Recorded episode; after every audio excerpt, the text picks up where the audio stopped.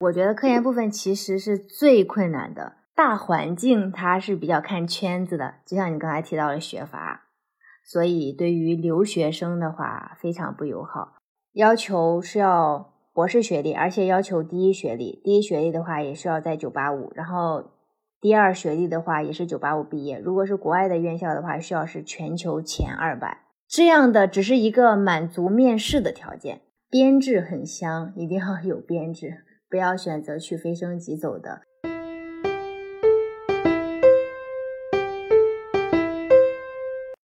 Hello Hello，很高兴认识你，欢迎收听元宇宙。大家好，我是圆圆，欢迎大家关注播客同名微信公众号“元宇宙 Podcast”，会有每期内容的精华部分和一些推荐书影。最近还新增了一个每一期内容精选的栏目，如果不习惯听音频的朋友，可以去那边看这个精华版的文字哈。本期我们讨论的主题是高校教师，邀请到的嘉宾是我的朋友旺旺。Hello，大家好，我是旺旺。简单说一下我的经历：我一三年的时候在中国的一所二幺幺高校毕业，需要特殊强调一下，就是是理工科的专业，然后常年位居全国第一。二零一六年的时候在美国硕士毕业，二零二一年的时候在美国的博士毕业，硕士和博士是在一所。美国排名五十左右的学校，现在呢，我是中国双非一本的一个青椒，然后近期也新晋成为了一枚宝妈。同时呢，我是播客《漂洋过海》的主播，主要介绍国外其他各世界各地的华人的工作和生活，希望大家可以关注。嗯，这播客听起来很有意思诶。你一说《漂洋过海》，我就想起那首歌。漂洋过海来见你，差不多。嗯，就是尽管他的学校不是九八五，他那个学校的那个专业的就业前景在那个行业应该是第一，就是据说可以超过很多清华的学生。我我之前就本科时候就有听说过这样的情况哈。嗯，那旺旺现在是国内普通双非一本的一名老师哈，你现在的工作节奏大概是怎样的呀？嗯，我现在的工作节奏的话，其实相对来说比较缓慢的。我们的工作内容的话，其实主要包括三个部分。第一个部分主就是大家想象中的老师的基本的职责，就是教学。然后我们可能会有本科生的一些上课的教学，这也是大家知道的。然后另外就是研究生的培养。然后第二部分的工作呢，就是科研方面。科研方面的话，就需要申请一些国家的项目，这样才能获得一些资金，然后来支持我们的科研工作以及学生自己所培养的研究生的呃工资的发放。然后另外就是学术方面需要写论文，需要发表自己的论文，这样有自己的学术成果。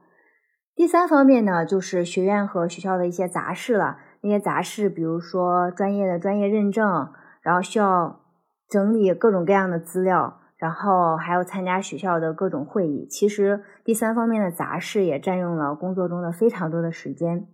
但是我为什么说我的节奏比较缓慢呢？是因为，嗯，作为一个青椒，其实我们的生活节奏是需要是可以自己掌握的。然后教学的话，一周可能每个老师他需要上的课不一样。我一个一周可能上两节课或者是四节课，有的老师他可能上十节课，这样的话只用你上课的时间去学校上完的话，自己可以支配其他的时间，其他的时间的话就做另外的两项事情，科研和杂事。我因为现在是新晋宝妈嘛，所以就把更多的时间花在了家庭上，所以我的生活节奏是相对缓慢的。嗯，你刚刚说有的老师上两节，有的老师上更多，他这个是怎么去分配的呢？嗯，第一个主要是看系部的嗯教学的任务量，有的系部的话，他学生比较多，班级也比较多，但是同时老师又比较少，所以每一个老师分配到的课就相对来说要多一些。有一些系部的话，就是相反的情况，那么这个系部的老师的课就会少一点。不过，其实系部之间相似的系部之间，它课是打乱的。不同，我呃，我软件工程的，对一个专业，比如说数学系，它就可以去给其他系部，比如说物理系来教数学，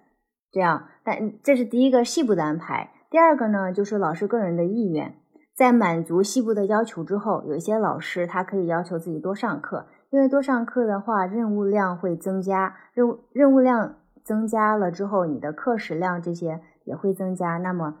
嗯，你的工资也会增加，所以主要是还是看钱的，对，嗯。就说你们的工资和你们上课的时长是成正比的，是的，嗯，这个要是落实到什么呃小初小初中的话，那体育老师不得哭死 啊？对呀对呀，经常有一些有一些小初高的话都没有体育课，比如说上我我上初中和高中的时候，嗯，而且经常被其他课占用，是的。其实我刚才想强调一点，我自己的嗯工作状态呢是比较缓慢的，比较悠闲的。但是我知道我们学校的有其他的老师，虽然我们是双非一本，但是有其他的老师，他的工作压力还是相对比较大的，比较多的还都是男老师，男青椒，他们可就是在赚钱方面的压力也会大一点，成家的压力也相对来说大一点。所以他们在教学方面的话，就会希望给自己多多安排一些课程。另外呢，他们在申请项目的时候也会花费比较多、比较大的精力，因为在申请嗯升职称啊，或者是国家的项目的时候，男老师是有年龄限年龄限制，是比女老师要早的。男老师是对国家项目的话，男老师青年基金的话是三十五岁。女老师的话是四十岁，所以读博毕业的话，比如说像我，比如说二十九岁，但是有些老师可能，就像我二十九岁，我如果要是四十岁的话，我就有十一年的机会，但男老师的话，他就只有六年的机会。那么他他们这六年如果不好好的发论文，不好好的培养学生，帮他们帮他们写论文，不好好的写项目申请书的话。那他们就错过这个机会，之后的话就会更加难申请。所以男老师基本来，我周围的都是比较比较勤奋、比较比较认真的在学校里边工作的。他这个年龄的划分，包括我们的退休年龄也是哈，就是男性的退休年龄好像是比女性多十年、五年吧，五年是吧？这个我嗯，退休年龄我可以理解为就是一个。性别上确实是有一个体力或者什么的差异，但是这个青年基金为什么要就是在这一方面是男性的劣势更大？你你有大概了解过吗？这个的话，其实跟我们退退休的这个年龄的差异是类似的原因。嗯，像我们高校、我们学校里边的话，其实女老师，嗯，大概三十岁左右的话，刚入职，入职了之后。如果已经组建了家庭的话，她可能要花更多的时间在家庭上去照顾小孩。如果要是没有组建家庭的话，他们还要花心思去组建家庭。去组建家庭，对，呃，这样的话，就是女老师其实也有很多，他们是工作上面非常的认真，然后也，其实我们的话说就是也是很卷的。但是如果从长远来看的话，比如说两三年这样，女老师慢慢慢慢的都会。比不过男老师，不管这个女老师的基础怎么样，她难免就会多花时间在家庭上面去。嗯，比如说像我的话，对，现在现在生了宝宝的话，像怀孕的期间就会精力非常的不足，然后生完了之后，至少也是有半年没有办法来做学校的事情的。然后即使是半年之后宝宝比较大了，然后也我肯定会比我老公在家庭照顾小孩以及家务事方面。花的时间要更多一点，所以就是这几这一这一年多的话，虽然我也会继续去申请青年基金，但是花青年基金上面的时间就会比男老师要少很多，因为它是一个日常的积累，而不是说我就凭空的写一个东西，它是需要有科研科研嗯成果的支持的，所以我们就是日积月累的，就会比男老师在。呃，申请项目方面要花的时间要少一些，所以这个延长五年也是可以理解的。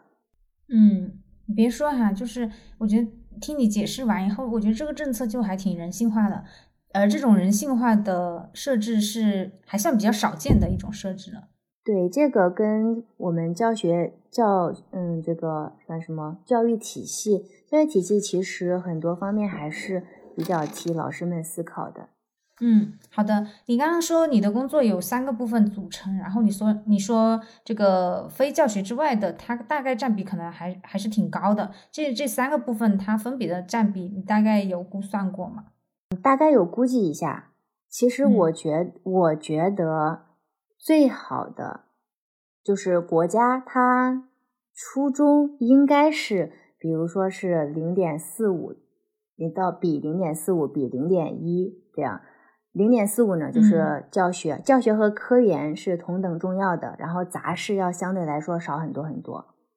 就是对于升职称来说的话，其实我估计了一下，重要程度的话，教学比科研的话是零点二五比零点七五，就是一比三。科研非常非常的重要，杂事是一点也不重要，可以忽略不计。但是。但是我们平时就是工作的时候耗时，基本上让我想想啊，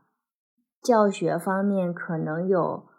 零点五，科研零点二，杂事零点三。嗯，它完全是一个不匹配的一个比例。对，就是因为这不匹配的比例，所以会导致。对于升职称比较重要的老师来说，他们的工作压力会非常的大。嗯，我想问，那种杂事可以不干吗？或者是你用什么方法可以推脱吗？或者是你把它交给学生？这个，嗯，可以推脱给学生，但是有一些的话，呃，学生他是没有那个权限的，所以还是主要靠老师来。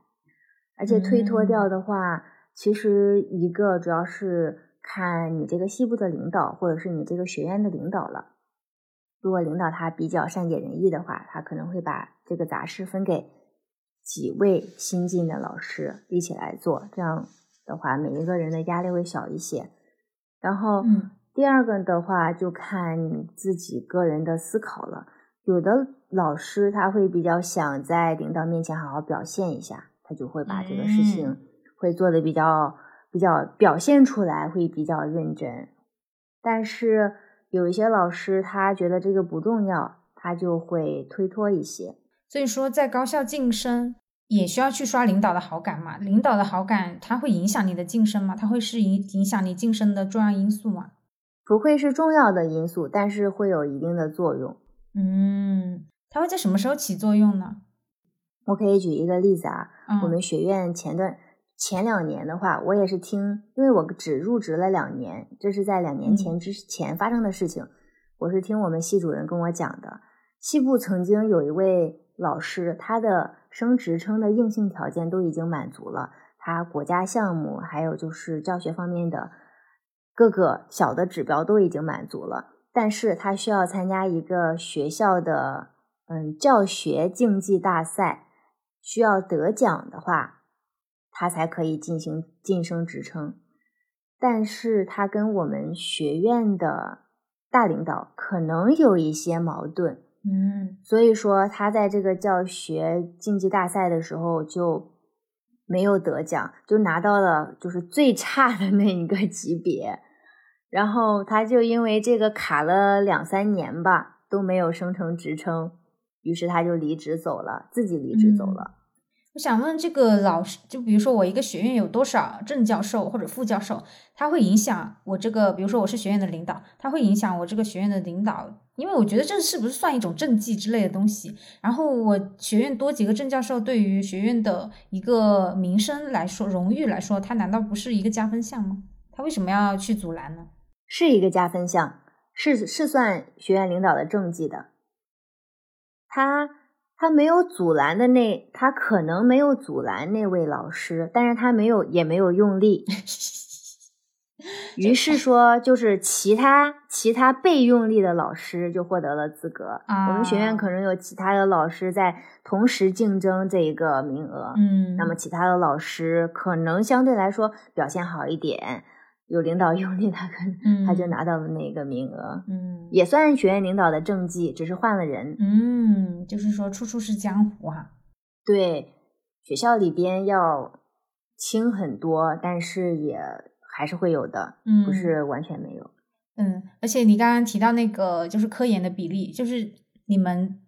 高校教师晋升，然后科研是占一个很大比重的，上课反而没有那么重要。我就想起来，我不管是本科还是研究生，都遇到一些非常不会上课的老师。我实话实说，虽然我本科是 九八五，然后硕士呃硕士是北大，但是我确实见过很多这样的老师。我从本科开始就祛魅，而且是有很多明星老师。呃，就是那种上电视的、上上网的那种老师，你去听他课，然后我我真的是，所以我从很很很小的年纪我就开始祛魅，我就觉得啊，他们在网上就是那个粉丝众多，怎么上课上成这个样子？而且我还记得之前有一个老师，就是是上理科的，嗯，因为我们那个，哎，我不知道，哎，算，应该没有人知道吧？就是就是我们文科生入学是要学那个高数的。就是它是一个全校统一的要求，然后给我们上高数的那个老师，我真的是啊，我真的觉得他，我我都不知道他怎么去，就是有没有考过教资啊？我觉得可但凡你考过教资，你经历过那种面试，你都不可能把课上成这个样子，就是很羞怯，很害羞，上课讲话听不清楚，然后呢，他又呃不太不会调动课堂的气氛，他是我在就是刚进大学遇到第一个让我觉得。非常下头的老师，我想为什么这些老师他们上课的水平如此之差，但是他仍然可以就是拿到比较好的一个职称。然后后来就是也逐渐了解到说，因为上课他其实并不是老师的一个重要的考核指标，但是苦了我们学生，呃，学生真的很悲催。对我有见有一些老师，他上课的时候完全是自己沉浸在自己的世界里，然后就在读 PPT。对。不跟学生做任何的交流，自己读完啊就完事儿了。对我，我是真实的觉得很多高校老师也需要去提高一下他们的教学水平吧，因为你。你不光是为了升职，你还得考虑一下听理课的学生们的感受，尤其是那种理工科。就是你说，如果是人文社科的话，你上课听不懂，下课读读书，啊，你可能也能也能看懂哈。但是你如果是那种理工科，就上课听不懂，我听我我就听说很多人他去上 B 站去找别的老师去学。对我我上课的时候，经常好多知识都是自学的啊，从老师那 学不到，不小心背刺了，不好意思。对，就是上课的话，因为我们关于这个教学质量的评估的话，不作为升职称的一个考核标准，嗯，只看工作量，嗯，你只要把这个课上了，你的这个工作量满达成了就可以了。哎，我我想问一下，因为像我本科和硕士，我们都会有一个环节叫做评教，就是我们作为学生可以去给老师们打分，这个东西它不占你们的一个考核吗？我们会打分的。但是我收到的，以及我从老师那里感觉到，学生的打分一般都不会太差。你会给老师评的非常差吗？呃，有的老师如果实在是天怒人怨的话，就会有人给他打的很差。而且还有一种情况是，有的学生他可能会对，就是他不知道有什么原因，他很讨厌这名老师，他也会出现这样的情况。嗯。我了解到的，大家评分都不会太差，嗯，可能是因为这些学生他们也没有认真的听课，所以听什么对他来说无所谓，然后他就就习惯性的给一个好评，嗯，好吧。然后其实其实即使是给一个给一个很差的评价的话，不是那种非常严重的评得上教学事故啊之类的那些都没有问题的，嗯。作为高校的话，其实你还是可以按照高校的节奏来吧。那我们是有寒暑假的哈，你这个寒暑假可以保证吗？我的寒暑假是可以保证的。嗯，但是我前阵子听到一个说法哈，就是他说这个寒暑假呢，他是放给学生的，他不是放给老师的。所以学生放假，按理来说，你老师只要是在拿工资就应该上班。你所以你在寒暑假是没有任何教学任务吗？没有任何教学任务。哦。就是我们寒暑假的时候，保证我指的就是学校不会给安排教学任务，但是老师们的职责其实有三部分嘛，还有一部分非常重要的就是科研任务。我在寒暑假的时候也都持续的就在写论文、看论文以及培养学生。所以如果把这个作为教师的工作的话，那么我们是没有寒暑假的。但是单单从上课这个层面来讲的话，那这个寒暑假是有的。嗯。我现在刚生完小孩，呃，还在产假休假中，嗯但是我每一周都会有一定的科研任务的，我每周都需要给我的三名研究生给他们讨论，然后给他们发论文，然后验收他们本周的工作。哦，对，嗯，同时的话，科研部分我还有，我今天上午的时候就审稿了一篇论，审稿一篇就是期有一些期刊的一些论文，每天的话都会收到很多审稿的邀请，然后我觉得文章不错的话，就会同意审稿，这样的话，这个这个方面也还要去做，然后我。美国的老师他一直跟我保持着合作的关系，他还嗯会每个月的话，因为我现在也确实有个人的原因降低了频率，变成了每个月。每个月的时候，他都会跟我讨论一些科研方面的一些呃方向，然后工作合作的项目这样。虽然在产假期间啊，但是其实每周花在我这个老师的这个工作上面，其实还是有蛮多的时间的。嗯，而且我刚刚听你说，就是你每定期还要还会和自己的导师交流一些你们那个课题、你们那个方向的一些最新动向，我就觉得很感动，你知道吗？就是。嗯，因为你这个估计也是一辈子的职业了，然后你可以一辈子的在做自己喜欢事情，然后一辈子都会进行这种头脑风暴，就你不停的去更新你所在的那个领域的一些新鲜的知识。哇，我觉得好羡慕这种状态。如果我不是一个学术渣渣，我也想，我也我也会很很期待成为这样的一个老师。嗯嗯，对，其实我理解，我有的时候，我有的时候没有太去关注这个动向，没有看最新的论文的话，我就感觉我已经落后了。嗯，然后每一次参加一些国际会议的话，就会邀请一些行业的大佬，以及就是有一些是学校的，有一些是企业的，那些就是很厉害的人，他们去分享现在现在科研方面的一些最新的新最新的进展，以及就是工业界的一些最新进展。嗯我听了之后哇，感觉我的大脑都要炸了，觉得好厉害啊！现在，然后那个时候也会觉得很幸福的，其实感觉学习到了很多东西。嗯，我觉得这就是一种稳定的心流时刻，然后你一辈子都可以定期的获得这种心流，就感觉很好哎。嗯，是的，嗯大脑的刺激，神经刺激。你刚刚说你是要负责审稿，这个东西是和学校有关系吗？还是说你是比如说和某个出版社合作什么之类的，才会有这样的任务？嗯，这个跟学校里边是没有任何关系的，主要嗯还是我个人。如果你在有一些期刊上面投了一定的论文，或者你发表过，嗯，大家觉得比较好或者是比较有意思的论文的话，然后那些期刊它就会，它就会在他的投稿中挑选跟跟你的研究领域比较相关的一些论文，会邀请你来评审。嗯每一篇投稿的话，大概会有三到五个评审、评审、评审人吧。嗯，然后这些评审人给出自己的意见，然后来判断这篇论文它是否要被接收。嗯，那如果这里面我想搞一些小动作，是不是我去，比如说我要投一篇论文，然后我是找到评审我的几位评审老师，是不是可以搞一些小动作啊？这是可以说的吗？嗯，哎，这个这个其实，在我们这个领域的话，大家都知道的、嗯清楚的。嗯，现在有一些期刊做的比较好，它就是双盲。哦，我不知道，我不知道作者是谁，作者也不知道评审专家是谁。嗯然后比较多的论，比较多的期刊的话，它还是单盲，就是嗯，评审人知道作者是谁，但是作者不知道评审人是谁。我觉得这不好诶，就很容易出现学阀之类的情况。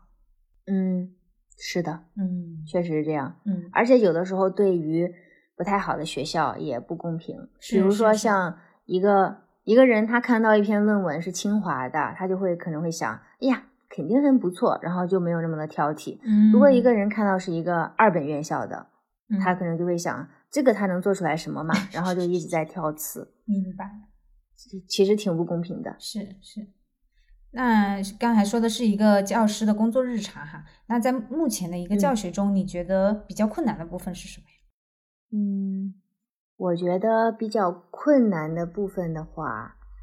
主要还是不能说困难，我们就说是花时间比较多的部分吧。嗯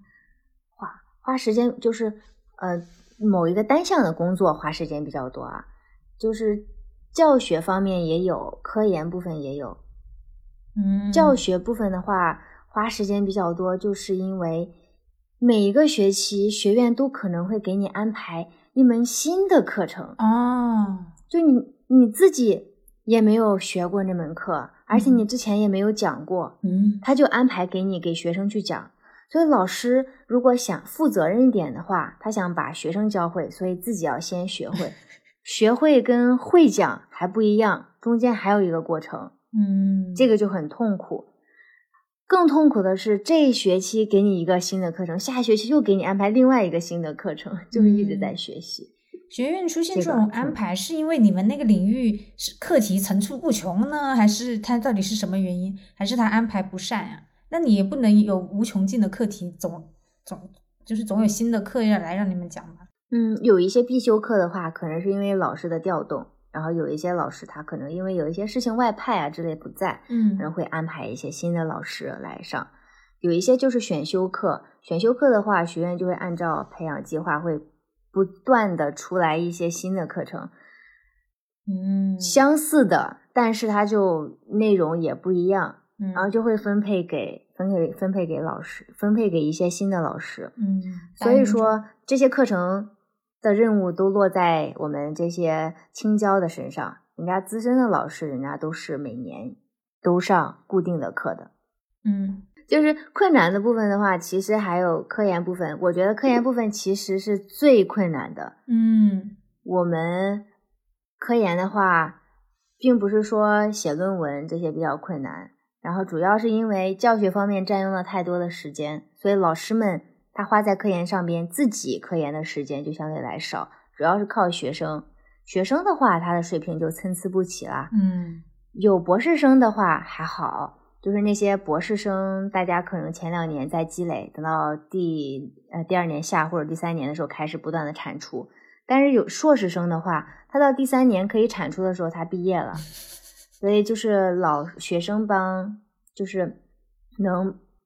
能贡献一些他，比如说执行方面的工作的这个能力，硕士是要低一点。然后就要老师的话，这样的话老师的产出就会少。嗯生源方面就是就是这个研究生跟博士生不一样。另外一部分就是我们科研方面要申请国家基金嘛，像申请申请这些基金也是我们升职称的主要的一个部分。然后国家基金的话，国内的这个大环境它是比较看圈子的，就像你刚才提到的学阀，嗯所以对于留学生的话非常不友好。嗯，如果我们留学生的老板就是博士生导师，虽然他在国外，但博士生导师是华人的话，可能还好一点。嗯，如果你的导师是非华人的话，在国内就一点一点圈子也没有。那样的话，我们回来如果不再加入一个圈子的话，就会因为你是个外人而受到一些相对来说不那么公正的一些呃一些情况。嗯所以科研部分，一方面是因为就是嗯工作的一个安排的情况导致的比较困难，另外一部分就是大环境导致的一个工作比较困难。我这是我觉得比较困难的部分。你刚刚说，就是如果是纯纯的外国导师回校回国，可能会被不太友好的对待，然后必须要加入一个圈子，加入新的圈子，就是加入一个学阀山头，对吧？那你这个加入是怎么整呢？就是我呃怎么搞一些私底下的社交，还是说呃你去把你的研究方向向某一个那个大佬靠近，还是怎么样？嗯，研究方向靠近的话，这个除非你靠近了之后，你可以把他邀请过来，加入到你的这个论文的作者列表里边。哦这样的话，等于你跟他建立了一个联嗯系。所以这个其实也跟你刚才说的第一个，根本也是你刚才说的第一个选项，就是你要加入他的圈子。嗯然后加入他的圈子的话，这也就是我对于一些想要做高校呃高校老师的一些呃近期将要毕业的博士博士生的一个建议，就是尽可能的去加入那些比较强的团嗯队。这样的话，你的老板，你的这个大老板，他就是有自己的圈子，你自然而然就加入进去嗯了。最直接的就是这个嗯办法。第二个，如果你要是没有加入这个圈子的话，没有加入一个好的项目团队的话，那你就只能在会议上的时候去尽可能的跟一些其他一些大佬去讲话，嗯让他对你可能会有一些印象，不会不一定会起到作用，但是肯定没有坏处。嗯还是那句话，有人就有江湖哈。对的，对的，我我现在是深有体体嗯会，即使是在这个 比较 纯净的，相对来说感嗯觉纯净的一个这个教育圈子里边也是这样。明白。其实你刚刚提到那个博士，我有一个想法哈，我就客观的来论这个事情，就是关于双非一本这个问题，就是它作为一个学历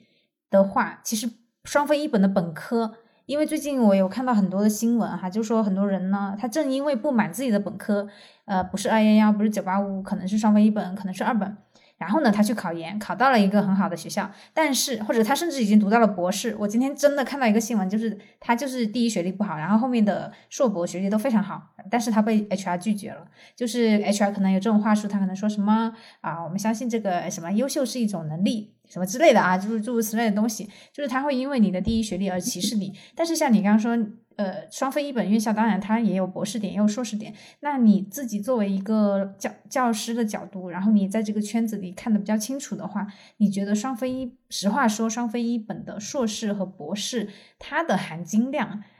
就是是否值得大家去读呢？我个人感觉，双非一本的硕士和博士，比起高他一个层次的学校的硕士和博士，整体上来说，确实要差一点。嗯，但是 对，所以但是嗯，但是这里边确实，这个里边确实是有个嗯例的，大家不能一棒子打死所有的。就是 HR 他不可能知道你个人个人是这个这个里边的崭露头角的那一个，嗯他觉得你就是普通的水平。嗯然后从普通水平来看的话，双双非一本的学生比九八五是，他是要略差一点。明白？哎，也是哈，我提这问题挺为难你的。你就是双非一本的老师是吧？嗯，对明，白明白，嗯。但是现在就是一个就是过度的内卷，然后导致大家其实也没有办法啊。那你之前在美国也是待了很多年啊，硕博都在美国读的，你有你观察到国内外教师做科研有没有什么区别或者联系啊？联系的话也有，就是基本工作内容其实是差不嗯多的，教学、科研，还有一些杂事。然后区别的话，区别也很大。我特意联系了一下我在国外当教职的一些老师，他们有就是美国排名一百多的，也有美国排名前一百，比如说六七十的那种老师。嗯然后也有就是，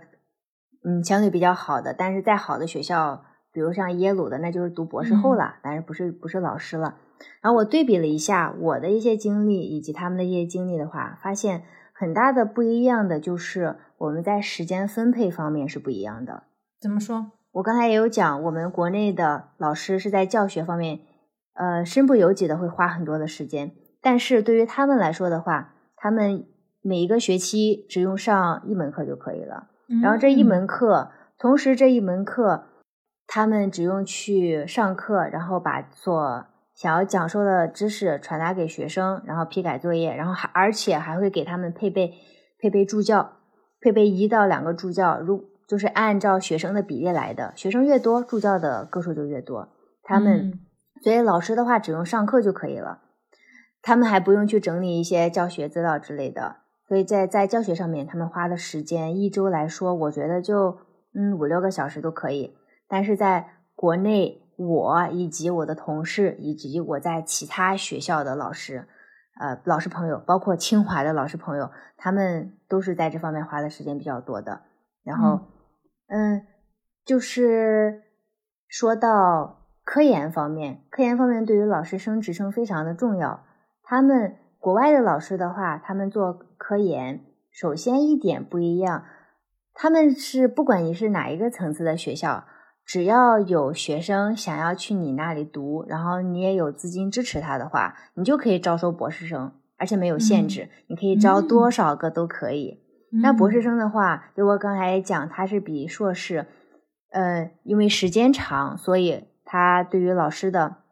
老师老师来说比较帮助比较大。也不能说帮助比较大吧，就是对于老师来说，博士生的产出会高一点，毕竟时间年限在那儿。然后像国内的话，像像我们首先要这个学校有硕士点和博士点，然后你才能够对应的招收硕士生和博士生。另外，你要有硕导的资格或者是博导的资格，这个跟你职称啊、项目啊都相关。有了之后，你才能去招收对应的硕士和博士。招收了之后，这个名额方面也会有限制，可能新进的硕导、新进的博导一年只能招一个，然后这一个毕业，可能这个可能等到等到这个毕业了之后才会能招新的，除非你有一些大的项目支撑，然后你可以有新的名额。这样的话，对于国内的老师来说，科研方面学生的帮助就会比国外会少很多。然后。第三点，杂事方面也不一样。我刚才讲，我们的话可能要做一些各种专业认证啊，或者跟领导稍微稍微嗯搞好一点关系。但是我国外的老师朋友他们就讲，他们的就是这个关系环境非常非常的单纯，基本上都不需要跟学院里边有太多的交涉，只要是。嗯，有一些必要的，比如说选系主任等等的这些会，去参与一下就可以了。其他的时候的话，都不需要他们去做什么事情，也没有那些杂事，都会有，呃，都会有一些秘书，特意特定的人去做这些事情。所以关系也简单，工作也简单。这样的话，他们花在科研方面的时间以及帮助就会非常非常的多。他们是各个方面。就是科研方面的成果就会比较大，嗯，这也就是为什么会有一些人印象里边就会说，哎呀，国外的科研环境会相对的简单纯洁什么之类的。我觉得也是，也确实是有一点这种意思。好的，听你说这个国外怎么觉得月亮好像是更圆一点哈？那当时为什么没有留在美国呢？啊，我这个原因就。不值一提，因为爱情，所以回到了国内。嗯，就因为对象。对，因为我跟我对象，我们两个在一起时间也比较久，然后也关系非常的稳定，并且经历了很多年的异国恋，所以他选他，他因为。个人的一些发展，选择了提前选择了回国，然后我毕业了之后也追随他回到了他的故乡。嗯，所以你是不光回国了，你还回到了他的家乡，然后才做这个双非一本老师，是吗？嗯，是的。就是说，如果你不是为了他，你就不会去那个家乡，然后你可以，也许是可以去层次更好的学校，对吗？嗯，是的。如果不是因为他的话，我首要的选择其实是留在美国的。啊。嗯，然后选留在美国。如果如果因为我个人的家庭家庭原因，就是呃不考虑对象方面的家庭原因，我需要回国的话，然后我对标了一下，以我的呃就是论文的水平啊、成果啊，还有就是毕业院校的话，其实肯定是可以去更好一点的学校的。不考虑对象的话，我回到回到国内的话，肯定是可以去沿海地区的二幺幺，是肯定可以的。嗯，然后内陆的九八五的话也是可以的。嗯，哎，这个九八五和二幺幺怎么还分沿海内陆的差别？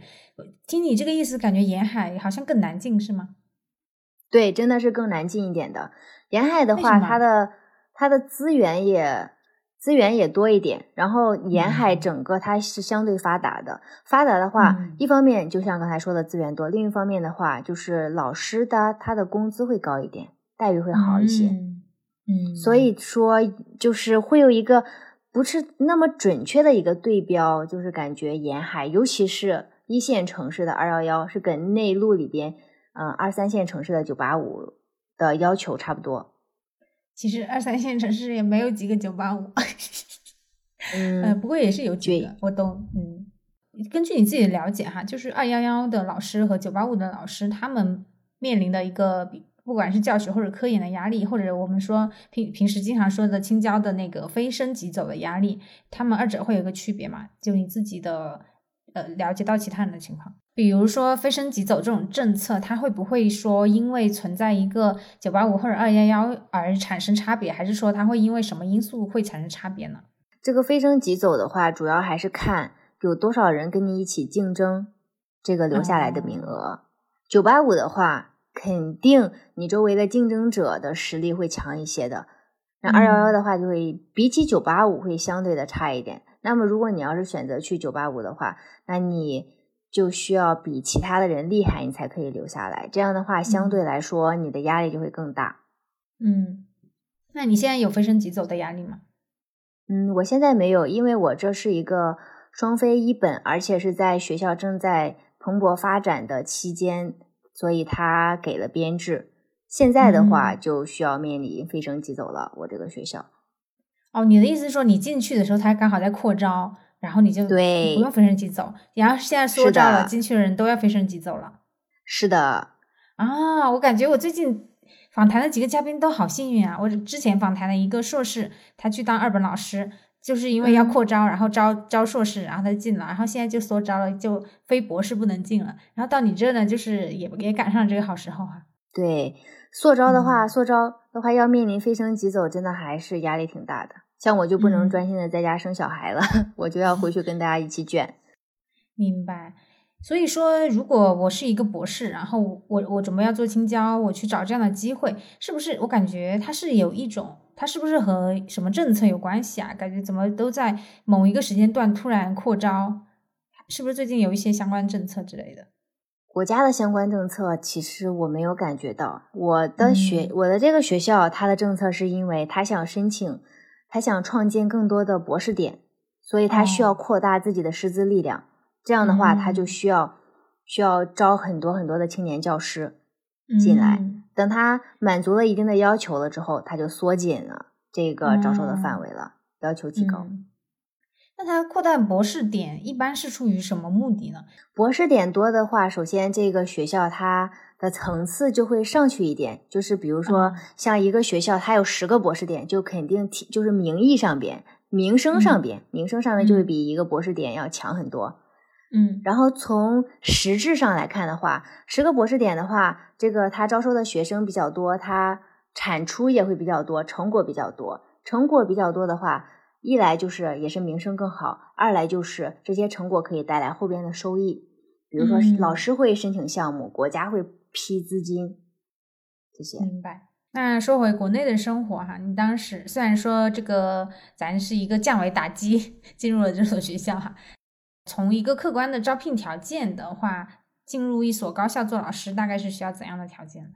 嗯，现在的话，一本以上肯定都是要招博士了。嗯，别说一本了，二本都要博士了。而且我听说什么大专也要博士，现在二本都要博士啦，很正常，很正常，真的。大专都要博士啦？啊，那肯定啊。我之前和那个二本的，就是那个我刚刚不是说他很幸运嘛，他是硕士去当二本老师，已经是非常相当什么祖上冒青烟的情况了。就是他刚好跳进了那个临时开放的口子，然后他一跳进去以后，这个口子就关闭了。二本要博士已经是一个应该是很长很久很久的一个现状了吧？而且我听说什么有的大专什么之类的，已经都已经开始要博士了。反正我我们学校的话，就它是一个双非一本啊，但是是在江苏。它那个要求是要博士学历，而且要求第一学历。第一学历的话也需要在九八五，然后第二学历的话也是九八五毕业。如果是国外的院校的话，需要是全球前二百。嗯，这样的只是一个满足面试的条件。他面试了之后，他还要看你的产出，还要看你导师的导师的影响力。嗯。现在有一些二幺幺或者是九八五，然后以及一些就是一线城市，它的双也有可能一线城市的双非一本。现在博士进去的话都不可以，博士进去的话也只能做博士后。做完博士后之后，可能会啊也是参加一个竞争，然后才能会留下来。呃，因为我是一个我只是一个小硕哈，我想问一下，国内的这个博士后，他是不是有点类似于国外的呃科研助理 assistant 这种东这这这种概念？嗯，博士后的话，它是其实是一个职业，它不是一个学历。博士后的话，就感觉其实我感觉做的内容跟讲师差不多，只是有一些学校博士后他不需要上课，有一些些学校还需要上课。如果又需要上课又需要做研究的话，那其实跟讲师都差不多的。嗯，不过我我了解的就是博士后的工资会比会高一点，就会比讲师的工资高一点。那你现在回国，在双非一本任教，你觉得你的学生大概是怎样的画像呢？就是其实跟刚才就是认真学习的人的比例不是很高，然后嗯，大多的都还是都是临时抱佛脚的那种，考试前临时抱佛抱佛脚的，然后嗯完全不在乎考试的也有，就有一些他补考他都不参与的，整个啊课感觉就是给他发邮发发短信，就是老师的系统里边是可以直接给通过系统啊给学生发嗯短信的，就问他为什么不来呀，然后嗯就是来劝导他来参加补考，然后说明这个课有多么多的重要必修课什么之类的，他都不理你。啊，那他不会影响毕业吗？不担心？对这个的话，如果他实在毕业不了的话，不实在是这个课过不了的话，只能到毕业之前有一个大规模的那个补考。如果那个补考他还是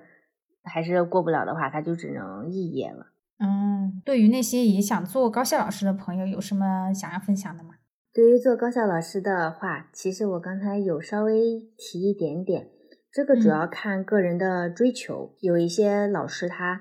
想要就是那种奋斗型的老师，奋斗型的老师想要对想要在自己找到工作之后，想要在这个领域大展宏图，或者是尽快的拿到职称。这样的话，最好最好就是进一个比较有影响力、比较好的一个项目组。嗯，就是比较影响力的话，就是看你这个项目组他的老大，他在这个你所在的这个领域是否有影响力。当然，有一些有一些老师他可能说，我目前的研究成果，这可能去这些组有一些困难的话，那你就要进那些跟自己的研究领域非常非常相关的那个团队。这样的话，你进去了之后，其他的老师大家一起合作，然后可以发现很多新的研究的点，然后即使做起研究起来，也可以互相帮助，产出的话也会效率比较高。有一些老师他就比较想要想要更过加过更加舒服的生活的话，那样的话编制很香，一定要有编制，不要选择去哦飞升即走的。有编制了之后，除非你犯一些比较严重严重的原则性的问题，哎有那种事故，这样的话学校都没有办法开除，你就可以在学校里边，大白特白，对，对的，对的，嗯，大白特白，嗯，怪不得我我确实也见到一些比较烂的老师，对，因为高校里边有一些有一些老师万年讲师，他哦他们就他们就没有想过要升职称，一点也不搞科研，他们就上课，而且上课的话也就是十十几年、二十几年就上那一门课，然后去、嗯就是闭着眼睛，嗯，不思考，他都能把这个课讲出来，然后就读一读 PPT 之类的就完事儿。我见过太多这样的老师了。哎，算了，咱也不多说了哈。就比如说什么，因为哎，算了，咱也不说说了。OK，那成为高校教师的话，就意味着你要一直在象牙塔里生活，相当于是说你从一个象牙塔到了另外一个象牙塔，就是你身份有所变化哈。会不会觉得就是说，啊、外面都是魑魅魍魉，或者是说外面都是好像大家好像更聪明一点，会有会有这种担心吗？我刚开始的时候会有这方面的焦虑，就是觉嗯得啊、我就自己很单纯，然后在企业里边工作的大家都在做一些很厉害的项目，嗯就是能力方面感觉会比我提升很多。然后嗯另外一点就是，我觉得他们的工资也会比我高很多，所以会有这样的焦虑。但是通过这两年的，就是工作工作呃呃工作之后，我感觉还是看个人的一些选择。我觉得对于我啊，就是现在其实我从小到大走的路都是比较比较那种传统的那种路线，然后现嗯在的话，嗯，作为一个相对走传统路线的女性来说，在一个高校高校里边拿着编制，然后有可以选择舒服的生活，也可以选择去卷，有这两个选择，然后让我的心里面其实是比较踏实的。嗯这样的话，我不会面临那种非升即走，非要跟男老师去卷的这种压力。当然了，我也可以选择去卷，但是我也可以选择躺平。有了这一个选择的话，我会觉得踏实很多。然后这是就是关于选择方面的。另外一点就是，我也觉得像我们一直在像我这样一直在象牙塔里边生活的人，那个生活的、工作、学习的人来说，思想方面会比较的比较的单纯。就像我们学校的一些领导，虽然我刚才有提过，可能要跟领导呃混个脸熟，保持比较友好的关系，但是。这些领导其实都不太会 PUA 员工，我的领导都很好。然后有一些，如果他对你有一些要求，然后你把你自己的想法提出来，或者你自己的困难提出来的话，他就会根据你的情况来做一些调整，而不是说，而不是 PUA 我一定要怎样怎样怎样。然后这样的话，这个工作的环境会比较的舒服。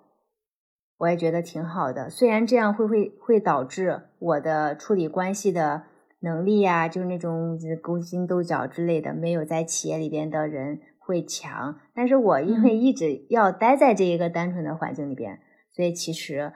其实还好，嗯嗯，不太恐慌。除非我之后觉得我要去企业里边了，那那样的话，我进去的话，真的就是一个小白兔在一群。饿狼，饿狼里边，对那样的话，我是肯定会非常非常的焦虑的。哎，我现在就是这样一个状态，就是一个刚从体制内出来，然后不知道外面到底是，就是没有见识过，你知道吗？没有见识过，因为人的恐惧归根结底是什么？是对未知的恐惧，所以他没有见识过，你就很难去想象。所以我现在就是也是对这个比较忐忑吧。而且我那个时候离职，就是 HR 劝我，他们也是用这一套话术，就是说。这个体制内呢，它确实是有一个保护壳的作用。然后，如果你去体制外，可能的话，就是一个丛林，就是一个更险恶的丛林。确实，我也有这样的担心，因为我也没有去企业里边工作过。但是，嗯，就是我老公他是在企业里边的，然后经常我们两个在讨论一些事情的时候，我就发现了思维方式方面很大的不同。我的话就是有的时候会比较在意面子。比如说，像是我，我以及我跟我们学校的一些嗯老师啊，或者是我们系主任，或者是我们院长聊天，我就觉得大家其实对于对于这个职称，比如像副教授、教授，就有一种执念。但是，比比如说像我们系主任，他一直想去拿这个比较呃，就是比较正高这种职称，但是对于这个职称给他到底能带来多少的收益？他其实也不是很清楚，他就是觉得我需要去拿这个正高的职称，就是正教授。觉得作为老师，作为高校的老师，我的目标就是这个正教授。就但是拿到这个目标之后，我要干嘛什么之类的，他其实也没有，他可能有规划，但他没有告诉我。但是对于在这个正高会给他正高会给他带来多少的收益，他其实是不清楚的。还我有问他，他就是。没没，我知道他是不了解的。有没有可能他在糊弄你啊？其实我当时也觉得，是不是因为我太单纯了？我不知道。后来通过我这两年经常跟我们系主任聊天，会发现我们系主任也是一个非常单纯的老师。哦，就是因为我们系主任他五十多岁了，但是他还目前为止还只是系主任。像我们那个 院长，其实才四十岁就已经是院长了。之所以一个是系主任，一个是院长，其实是有不同的。这个应该也许是有一些潜规则的关系，也也不一定是因为他不够努力，我觉得可以宽慰一下他。对我们系主任他是非常努力的，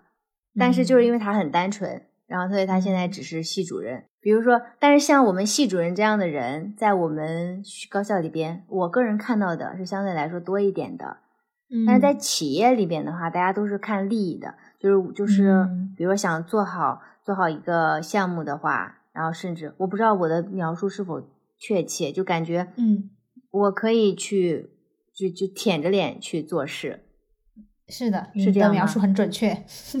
虽然我没有出去过，但是我的朋友们跟我传达的是这么一个概念。对，是的。